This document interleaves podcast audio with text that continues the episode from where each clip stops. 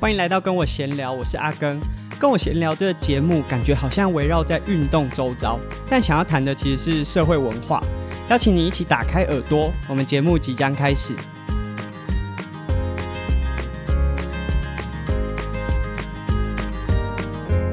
今年这个时间点啊，我可能。原本照去年的行事历规划，应该是刚结束 Xterra 欧洲巡回赛，或者是泛北美的巡回赛其中之一，就是刚比完欧洲赛事，或者是加拿大那边的 Xterra 赛事。啊，但是今年因为大家也知道这疫情的影响，不要说参加比赛啊，你光是想要离开台湾都是一个非常大的风险，所以这些一切都取消了。很多人是说受疫情影响，很多事情停摆，而、啊、我算是那种受疫情影响反而受惠的。那第一个是我的 Xterra 世界排名现在是世界第八，啊，也不是说真的非常厉害啊，是因为 Xterra 到现在。只比过一场比赛，是在疫情严重发展前啊，我刚好比了那场比赛，在职业组拿到第八名，所以哎、世界排名瞬间提升啊！我当然不不不太不太希望这样，我还是希望可以赶快正常比赛。但为什么突然会想要讲就是 Xterra 这个巡回赛啊？就是因为真的太久没有比赛了，那。因为没有比赛，你的训练就会很没有目标啊。偶尔打开这个训练的形式历再看啊，你就会发现啊，原本这个礼拜应该要比的是哪一场比赛，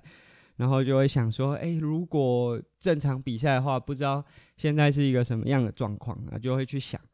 先岔题一下好了，为什么会讲 Xterra？Xterra 一直讲，因为我是 Xterra 越野三项的职业选手啊。那 Xterra 是什么东西呢？它是一个开放水域游泳加上越野的自行车，然后搭配越野跑的一个运动，所以很特别。就是它和大家想象中的铁人三项有点类似，它后面两项的陆上项目都是在呃越野的环境进行。那这种进行的方式啊，可能在台湾算是很新颖，因为越野的东西在台湾并不多见，或者是说要接触的门槛会稍微高一点点。可是，在国外算是蛮普及的，所以呃很多。那种家庭就是从一家老小，甚至是阿公都带出来比赛。我我今天会想要从这个开头啊，其实是我想回顾去年的一场比赛啊，它有一个很特别的意义。那我们先从前情提要，我为什么会提出这个想要讲这个故事？因为最近我和我妈出了一本书，那这本书出版之后，当然我们就接到很多各式各样的演讲啊，像广播电台，大家都常常会问我们一个问题，就是说，啊，小朋友在家都呃游手好闲，都在玩手机，然后也没有什么目标啊，读书也不想读。那要怎么样才有办法让他就是真正找到一个自己的目标？那当然，大家会问我们这个问题，当然是跟我们 书的主题有关啊。因为我跟我妈出的这本书，就是以亲子教育、然后教养互动之类有关的内容。因为我以前是算是这种升学体系出来，读一读就不读了。啊，当然，这不读书是指指外界给我的标签呐，实际上也不是真的不读书，啊，读的说不定还比一般人多。但是大家就觉得运动员不读书嘛。我从升学体系转到啊、不管是棒球、自行车还是越野三项，变成职业选手，大家都觉得说，就是一些家长啊，可能他的小朋友在学龄阶段，就会很向往，说啊，好棒哦，就是可以找到一个自己的目标，然后去发展。他们也会很希望自己的小朋友是。像这样子的方式，找到喜欢的事情，然后很认真的去做，从中又可以发展出一些别的机会，甚至可以辅助他们在不管是职涯上啊，或者生涯上有一些更明确的目标。大家都会问说啊，小朋友都没有目标啊，都爱玩手机要怎么办？所以我就今天想要用我们在大溪地遇到的故事来和大家分享啊，这个可能可以怎么做，或者是其实大家都做错了。当然，我自己也没有小朋友啊，所以说真的来分享这个主题，也只能借由别人的故事经验来和大家分享。那这分享，我们就先从就是参与大溪地赛事的这个故事开始哈。大溪地啊，叫做塔希蒂，那大家可能对它的印象都是可能有人介绍说啊，这个地方很适合度蜜月，然后海岛国家很漂亮。确实，我真的蛮推荐大家，如果有机会的话，可以去大溪地度蜜月。未来我说不定也有机会可以去那边走走啊，前提是这个疫情要先告一段落。大溪地啊，它是在南半球的一个海岛国家，呃，说是国家也不完全是啊，因为它其实是属于法国的领地。那在那边，多数人是讲法语，然后有很多个岛组成。然后除了本岛之外，其他各个岛屿都有不同的特色。那我们到比赛的那个岛叫做 Moria，它叫做大溪地之心，因为它的地的造型、应该讲说整个陆地的形状就很像一颗呃心形的标示这样子。当地人也跟我们说，这是大溪地人最喜欢度假的一个地方，因为其他的岛屿都太观光了。反而是 Moria，因为保留了很多原始的元素，所以，呃，很多观光客可能喜欢一些观光景点，但当地人很喜欢 Moria 这个岛，所以放假他们就会坐船到。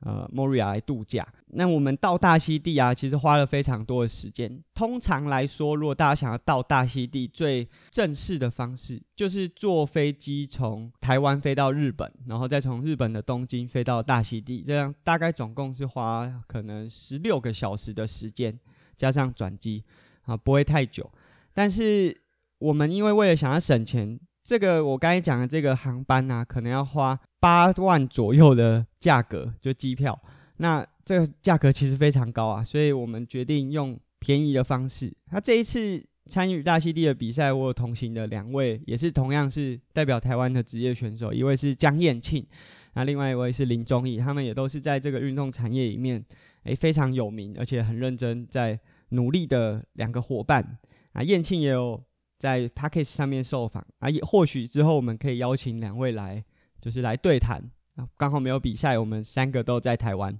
参与大溪地的比赛啊。就是我们最后决定找到一个很便宜的机票，燕庆学长找到一个很便宜的机票，我们就是从台湾坐到香港，再从香港坐到纽西兰的奥克兰，那最后再飞到大溪地。但这个转机的过程非常的紧凑，它的票价大概只有原本的从就日本飞的这个方案的三分之一，但是它飞的时间很紧凑，转机的时间大概都只有两个小时左右，所以完全不能耽误。结果很不幸的，我们第一站飞香港就耽误，因为可能是气候状况不佳，我们第一站飞香港，光是在台湾就多等了一个小时四十分钟，它落地之后，另外一班飞机早就走了。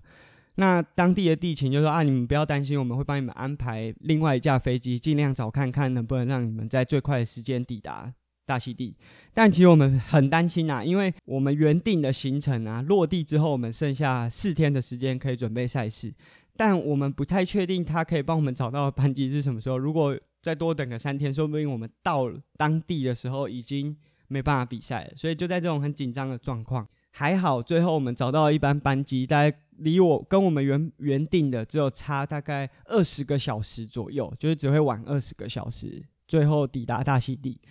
那在这个飞行的过程中，因为时间很长，大家也知道这种长途飞行或者是你坐车，脚都会胀胀的、水肿这样子。所以我落地之后，因为距离我们在大溪地坐船大概还有六七个小时，所以我就抬脚，把脚抬起来，放在那个。嗯，客椅上面，他、啊、想说这样抬脚让脚水肿赶快可以消，就因为很累嘛，在那边坐着坐着就睡着了。他因为这个血液全部都从脚回回流回来，所以当我把脚放下来想要站起来的时候，我靠就晕倒了。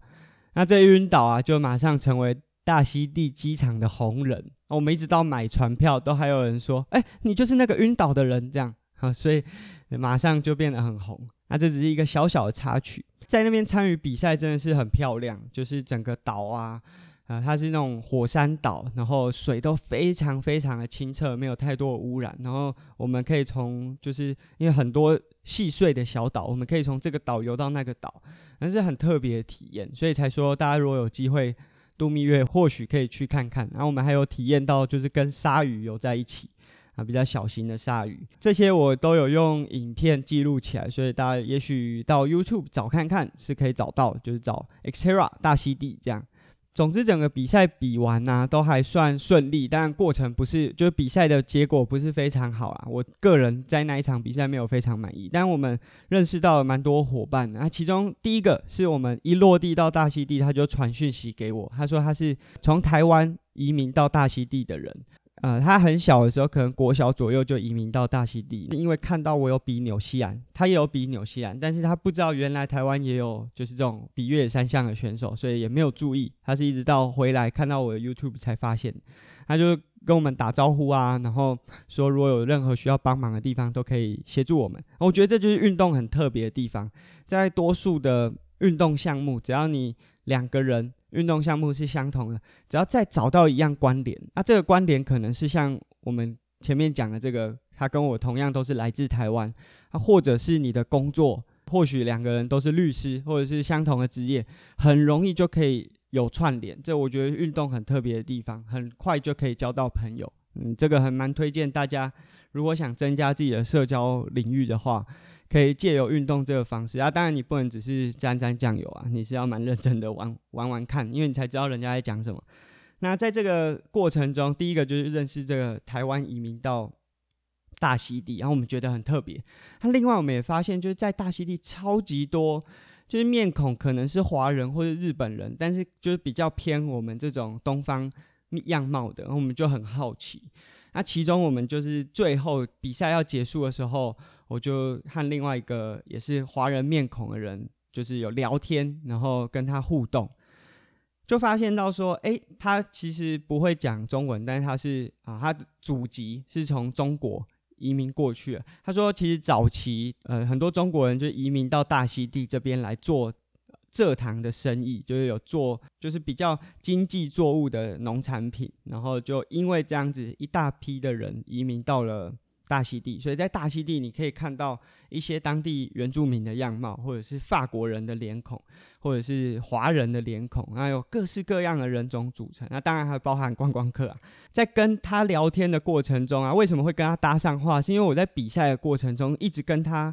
差不多的距离，所以我觉得他成绩应该也不会太差。跟他聊天的过程中就知道说啊，他以前是游泳的校队，他可以说是整个岛最会游泳的人。就整个大溪地里面，他游的比多数的职业选手还快。他最后上岸是所有就是所有比赛里面前五名上岸的，所以代表真的比蛮多职业选手都还要快的。跟他聊天的过程中，他还带了他的老婆也参加比赛，还有女儿。儿子分别是三岁和七岁，他就问我们说，需不需要呃回到本岛之后载我们去机场？因为其实港口离机场还有一段距离，然后我们就很感动啊，就是我们到大溪地人生地不熟，还有人可以载我们，所以啊我们当然也还蛮需要的，因为那个花费其实都很高。在聊天的过程中，因为坐船从呃莫瑞亚岛坐到大溪地需要一个小时的时间，所以我们就有蛮多时间可以聊天的。那这接下来就是今天我刚才讲说，很多人问我们说，小朋友若不愿意尝试一些新的领域啊，或者是整天都滑滑手机啊，你要怎么让小朋友可以接触一些新的项目，或是对其他东西感兴趣？前几天我在演讲过程，因为我们演讲前可能都会事先到场地去场勘，先看看环境啊，不要到时候装备失常啊，或者是。嗯，在讲的过程中，因为对环境不熟悉啊，有些不稳定的状态。演讲前在准备这个讲纲啊，还有一些内容的时候，我就去上厕所，就看到，因为那是在台中的一个很大型的图书馆，啊我们在类似咖啡厅的地方在准备，然后去上厕所的时候，就发现到四五对这种家长。小朋友在看书，很认真的看书啊，看的书也不是那种随便什么漫画书什么的，就是很认真的在看啊。结果家长全部都在打手游，这样子的状况大概有四五对家长都是这个情况，对应到我们大溪地接下来要讲的故事啊，就会很印象深刻。那我们在搭船的过程中，我就问了这个。他其实叫做 Rolf 家族啊，他就叫我们叫我们叫他们 Rolf 家族。这个 Rolf 家族的妈妈，她就是带着女儿和儿子，啊，他们都有参赛，女儿儿子也有参赛哦。那我们就第一个问说，因为那天是已经是礼拜二了，然后我们就问说，哎，怎么大小朋友不用上课？因为我们很华人的思维 就是啊，今天是礼拜二，你怎么不用上课？他说，其实，在大溪地啊，他们有一整个礼拜。就是会待学期中，会有一整个礼拜让学生放假一下，然后可以从事各式各样。在那个礼拜，整个岛会举办各式各样的运动赛事，让小朋友去从事自己想要，不管你是游泳啊、足球啊，还是像我们在从事的越野三项，反正有各式各样的比赛，让家长可以带着小朋友去参与活动。在这同时，除了学校放假，连呃上班的机构，像我讲的这个 Rolf 家族，他们爸爸是银行员，然后妈妈是空姐，也可以就是放假，就是家长也可以放假。所以整个呃那个礼拜啊，岛上就会发现很多。家族带着小朋友从事各式各样的运动，然后就觉得啊，真的蛮有趣的。我们就问说，我们因为都是从事这种运动产业，而且很多会接触到小朋友，我们就问这个 Rolf 妈妈说：“哎，怎么有办法让小朋友这样子参与这些运动？因为其实相较于其他，例如说足球或者游泳这种越野三项，其实是还蛮累的，然后要一直在户外这样。”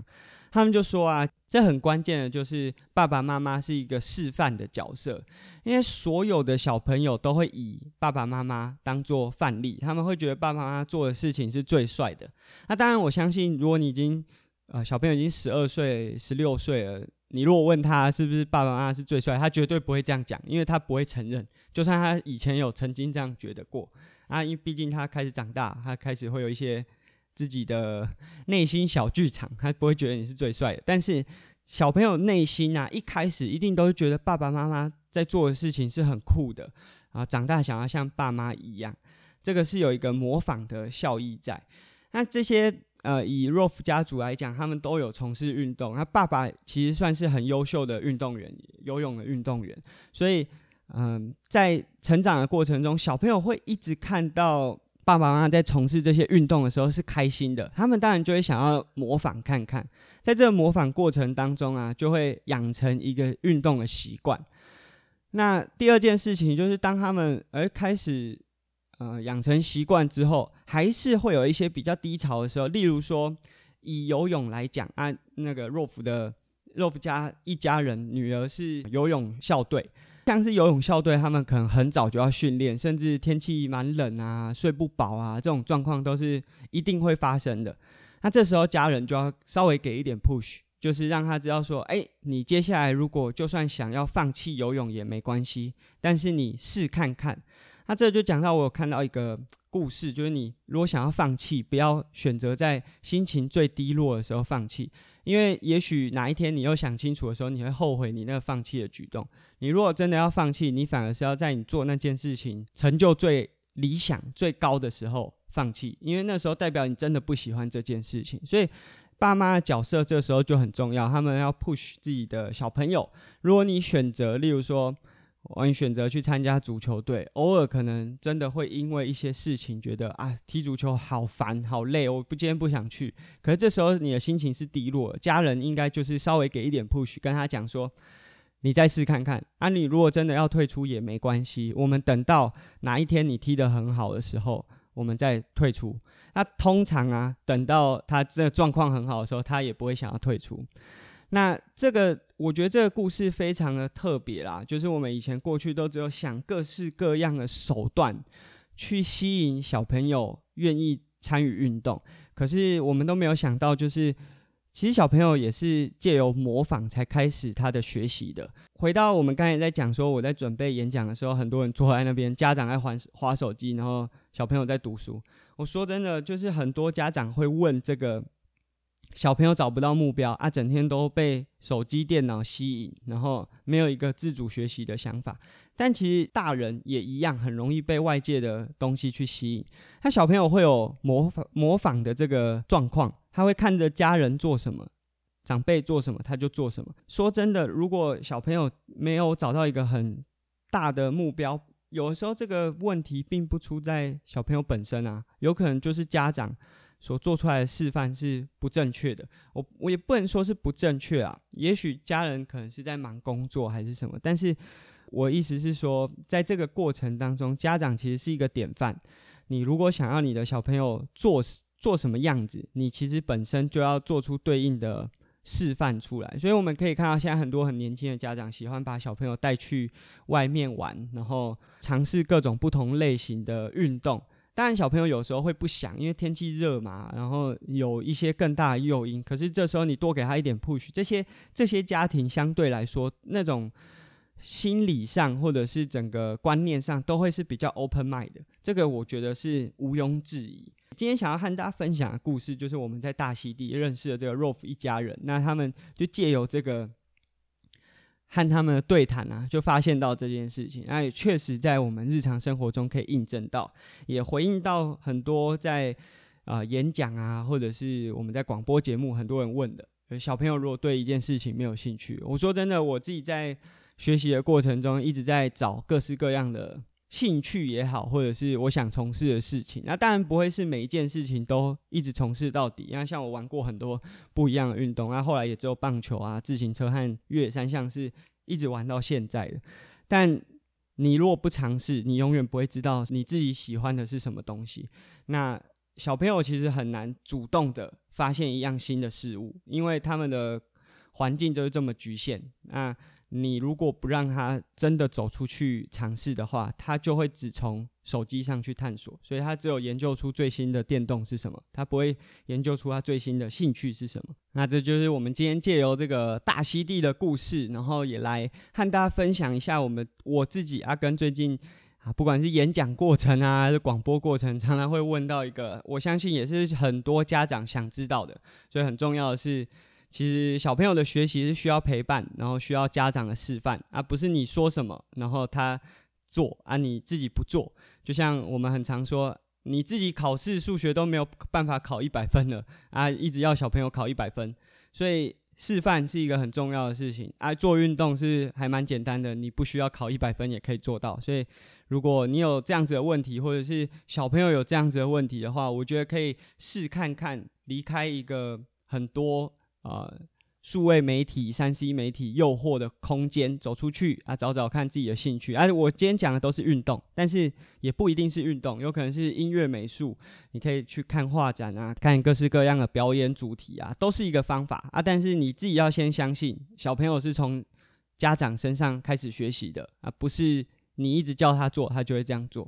那这是今天简单的分享。那这里是跟我闲聊，我是阿根。我们主题好像都围绕在运动周遭，但其实想要谈的是社会文化。如果你对这些议题的发展很有兴趣啊，不要忘记关注我们。那当然，如果你有各式各样，不管是正面或反面的意见，也欢迎回馈给我们。那我们今天节目到这边，我们下次见，拜拜。